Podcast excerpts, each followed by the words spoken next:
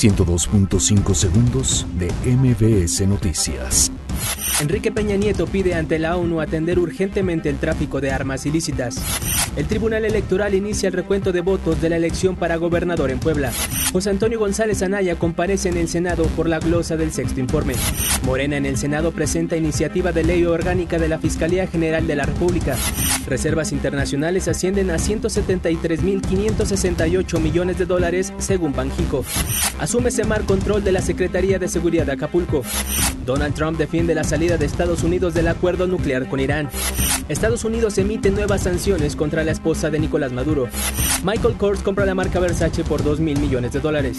El español Isco será intervenido quirúrgicamente por apendicitis aguda. 102.5 segundos de MBS Noticias.